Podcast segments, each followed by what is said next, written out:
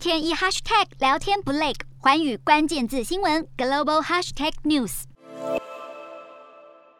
乌克兰的中国女留学生在电话中声泪俱下，向中国大使馆求救。她批评当局没有任何措施，只是要他们自行撤离。这名女留学生疑似未被纳入首批撤侨行列，求助自家大使馆，却得到哭也解决不了问题的冰冷回应。这段九分钟对话被放到网络上后，女学生还被批一条路走不通，可以去试不同的路。还有人说别给祖国添乱。还好最后这位留学生幸运挤上撤离的大巴，对他来说，中国外交部先前的说法只怕是口惠而实不至。在乌俄战火持续延烧中，还传出有四名中国留学生在乌克兰第二大城哈尔科夫遭到俄军炸死。